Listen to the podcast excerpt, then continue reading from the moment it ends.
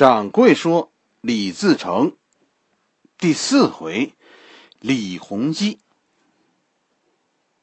李自成其实他的真名叫李弘基。李自成算是一个化名，是吧？从小说的第四章，哎，故事就离开了北京，来到西安以东的渭南。”李自成终于出现在咱们的视线中。明史中啊，对，明史中确实是有《李自成传》的，但是相比于其他的皇帝呢，哎，他的李自成的传记非常非常的简略。姚先生写李自成也没有写他的前半生，是吧？我我猜想这其中也是因为确实我们手中关于李自成前半生的信息太少了。是吧？我们现在知道的很多关于这个人的事情，其实都是因为他出名了以后，哎，这不是有了李自成这本书吗？李自成就出名了。出名了以后，陕西各地的地方志，哎，在这个当中，人们陆续的找到一些，哎，跟这个人有关的。要是没有人关心李自成这个人，可能谁也不会注意这些零星的分布在地方志当中的。文字，这也算比较早的一种人肉搜索，是吧？哎，在姚先生的故事里呢，当然李自成是浓眉大眼，是吧？一身正气，威风凛凛。呃，他头上肯定也戴着那个标志性的陕北毡帽，身后呢就是那面那面闯王大旗啊，红底儿黑字儿，闯王大旗。至少小人书上是这么画的，是吧？这其实这都是脸谱化的描写，其实全都来自小说李自成。现实中的李自成不是这样，是吧？一般都认为闯王李自成应该是西北的羌人或者是鲜卑人的后裔。他出生的这个这个村庄，据说这儿住的都是李元昊的后代。李元昊是西夏的开国皇帝，西夏和南宋和金是吧，打了好多年仗，最后给咱们讲过是吧？最后被被蒙古人消灭了，就是在进攻西夏人的时候，成吉思汗的膝盖被射了一箭，然后死在撤军的路上。李自成很可能就是以前西夏人的后裔，甚至是李元昊的后代。史书中的李自成呢，相貌确实是带有少数民族特点的。哎，史书中怎么说？说李自成的相貌呢？说他颧骨突出，眼窝深陷，高鼻梁，鹰钩鼻子，这些其实都是当时我们专门用于描写少数民族人相貌的一些一些专用的词汇。基本上说呢，李自成确实，我们可能不能确定他是不是少数民族，但是我们能确定一件事儿，就是他是生活在当时的少数民族聚集区。李自成出生在陕北米脂，米脂人，在应该在在榆林附近，是吧？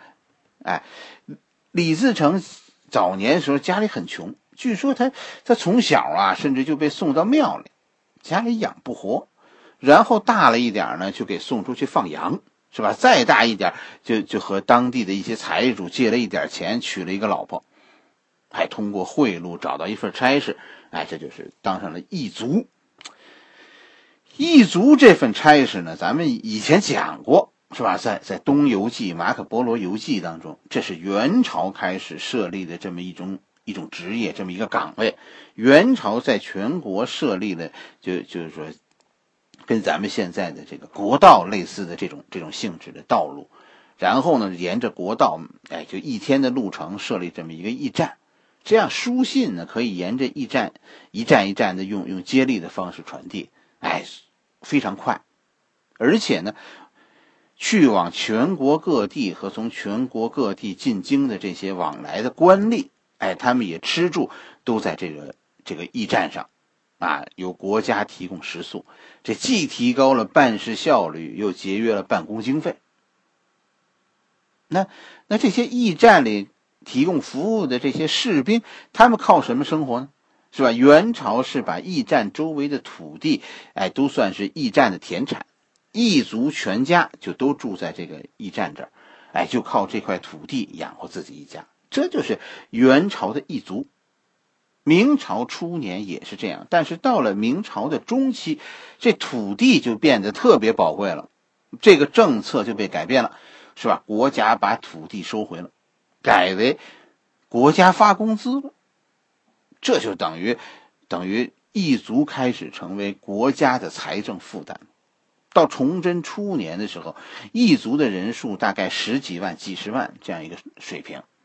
一年算是你就算是一个人一年十两纹银，是吧？这也得是一百万几百万，哎，所以崇祯脑子一热，哎，上台的第一年就下令削减异族。这件事儿啊，其实是搞错了，是吧？异族当时在国家中的作用其实很大，你就想一件事儿，类似于咱们现在啊，很多很多偏远地区有那个邮递员。真的，我们眼中的邮递员不算什么，在咱们大城市里，但是很多深山区跟你说，邮递员算是一级政府的象征，有他在，人们心中就有王法。现在国家决定削减异族，于是异族们被被苛刻对待，李自成的日子就难过起来。偏巧这个时候，李自成自己还还出了事儿，啊。就地方志当中是说，李自成有一次黑天送一捆书信，从榆林到到延安，半路上呢出了交通事故，啊马摔了，不是撞车了，是马摔了。结果呢，在黑暗中一不小心，这不是一捆文件吗？其中丢失了一份。哎，这其实这其实不不是李自成的问题，是吧？哎，这要是往常上下一说，这事儿就完了。这是一个天灾人祸，但是赶上崇祯元年，政府压缩这个办公经费，是吧？要削减异族，于是李自成就因为这次事故被裁撤了。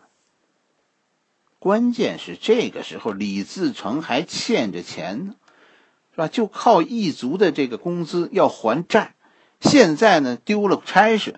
这债就没法还了。这债主子呢也更绝，这债主子把李自成告了，告到官府，官府就把李自成抓了起来。啊，那个时候官府怎么要债呢？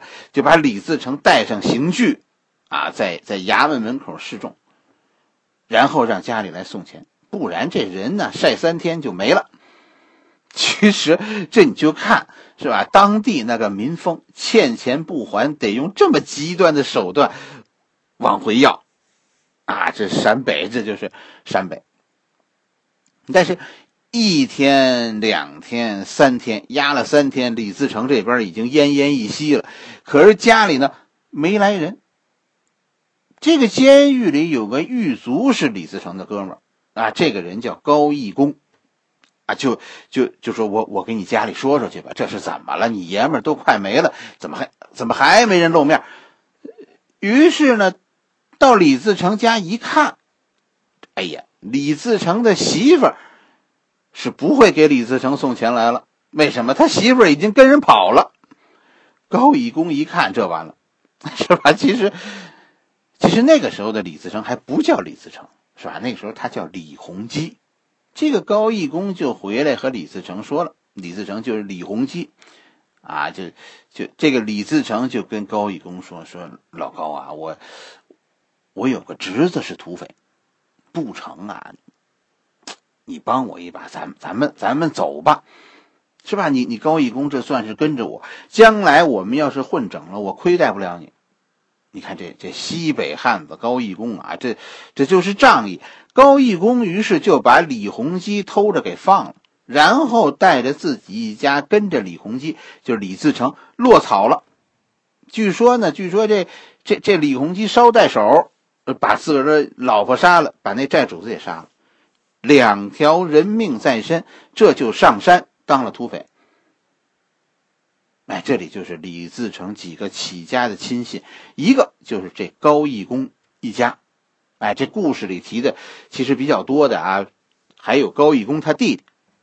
这个高义公他弟弟也是这个时候跑出去的，就是高立公。高义公和高立公这是哥俩。这是这是以后这都是闯王手下的大将。高义公还带出一个人，这就是高义公的妹妹，高丽公的姐姐。这个女人叫高桂英，啊，是以后这是李自成的老婆。但是这时候李自成还没看上高桂英呢，因为高桂英此时的身份是个小寡妇，刚死了男人。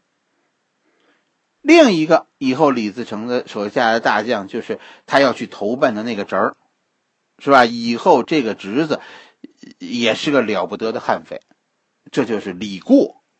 当时的李过比李自成可有门面，是吧？李过已经是有匪号的一个大土匪了，是吧？李过的匪号叫一只虎，一只虎李过。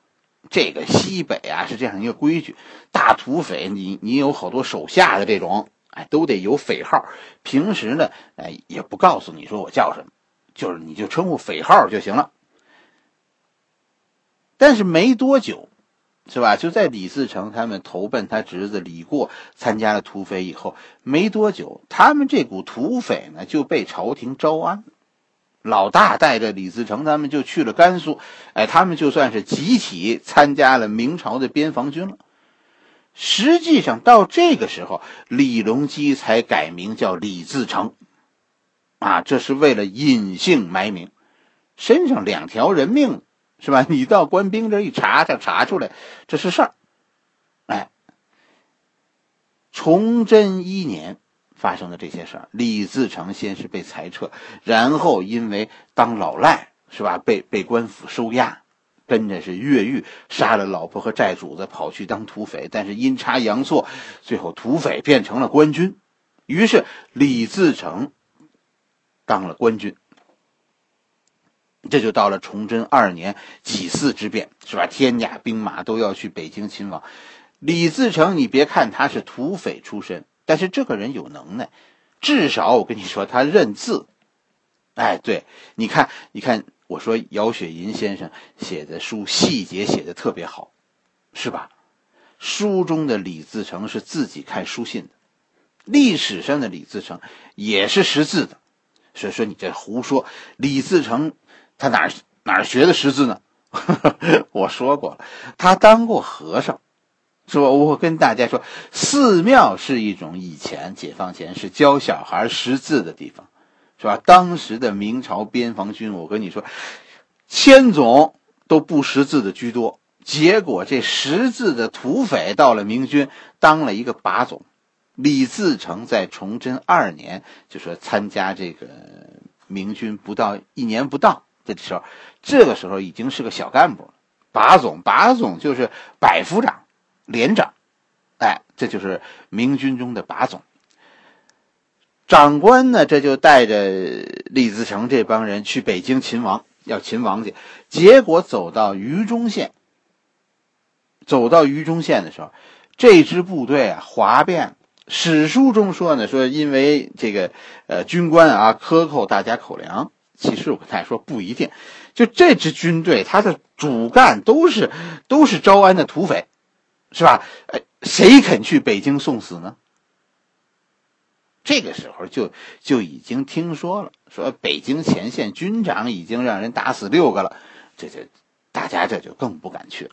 就这帮土匪，于是在榆中县杀了长官，啊，洗劫了县城，又干回老本行。李自成这是再次上山，这一回就是以小头目的身份。上山了，加入了一伙比较大的团伙。这个团伙呢，以后大家看书是吧？老说李自成最核心的团队是什么？是老八队。这个老八队就是这股土匪。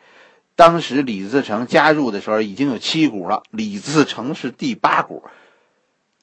当了老八队的第八队的头领以后，这这李自成就开始得有个号了啊！这时候已经必须有一个匪号了。李自成当时的匪号是什么？是闯将。大家听好啊！李自成一开始不是闯王，而是闯将。一来二去，你说，你说这李自成是不是天生的土匪啊？我跟你说，一来二去，李自成最后成了这这八股土匪的老大，不但占据山头，还还在这儿结了婚，啊，说是说是和高贵英嘛，不是，是和邢氏。李自成的第一个老婆姓韩，韩氏就是被被李自成宰的那个，哎，这是第二个老婆邢氏。邢氏是个女土匪，据说这个人比李自成还厉害。当时呢，就形成了李自成主外，邢氏主内。哎，但是其实其实邢氏是大土匪的这么一股这么一个夫妻土匪的局面。俩人据说过得也不错，但是后来又出了问题，啥问题呢？形势出轨了。和和李自成的一个手下叫高杰的跑了，投奔了官军。以后咱们讲这个，具体讲这个渭南突围的时候，哎，在在官军的将领中有这个人，高杰，他还和高桂英交了手。大家明白他和李自成是什么样的仇恨啊？为什么？为什么？就是说李自成的手下这么多人都表示一定要宰了他。经常有朋友把把这个人和书中的另一个降将，就所谓大天王高杰，哎，常把这两个人搞混。这这不是高渐啊，大天王高渐，哎，一个是大天王高渐，另一个是是高杰，哎，这不是一个人，这是两个人。李自成呢，这其实这才这才踏实。第二个老婆跑了以后才踏实，自己一个土匪，你找个。是吧？起码命中就是土匪，你找个良家女子这不合适，你找个土匪好像也不成，也跑了吗？最后一看，哎呀，这这小寡妇其实也不错，踏踏实实的过日子多好。这样，李自成才娶了高桂英。高桂英是李自成的第三个老婆，前两个算是都跟人跑了。不管说。家里多乱是吧？到这个时候，李自成和他的老八队算是成为一股悍匪了。李自成早期的几个大将，这就这就都有了。你看他的嫡系侄子一支火李过是吧？再有就是他老婆这条线上的大舅哥高义公、小舅子高立功。后来呢，又又招聘了一员大将，这员大将叫刘宗民。陆续的又有一些其他的起义军的将领。跑来投靠，这就是什么田建秀啊、刘方亮啊，就这帮人。但是这个时候，李自成不是闯王，是闯将。闯王当时啊，有人干，是吧？闯王当时叫高迎祥。好了，咱们今天的故事就先讲到这里，下一回咱们给大家讲讲这个高迎祥。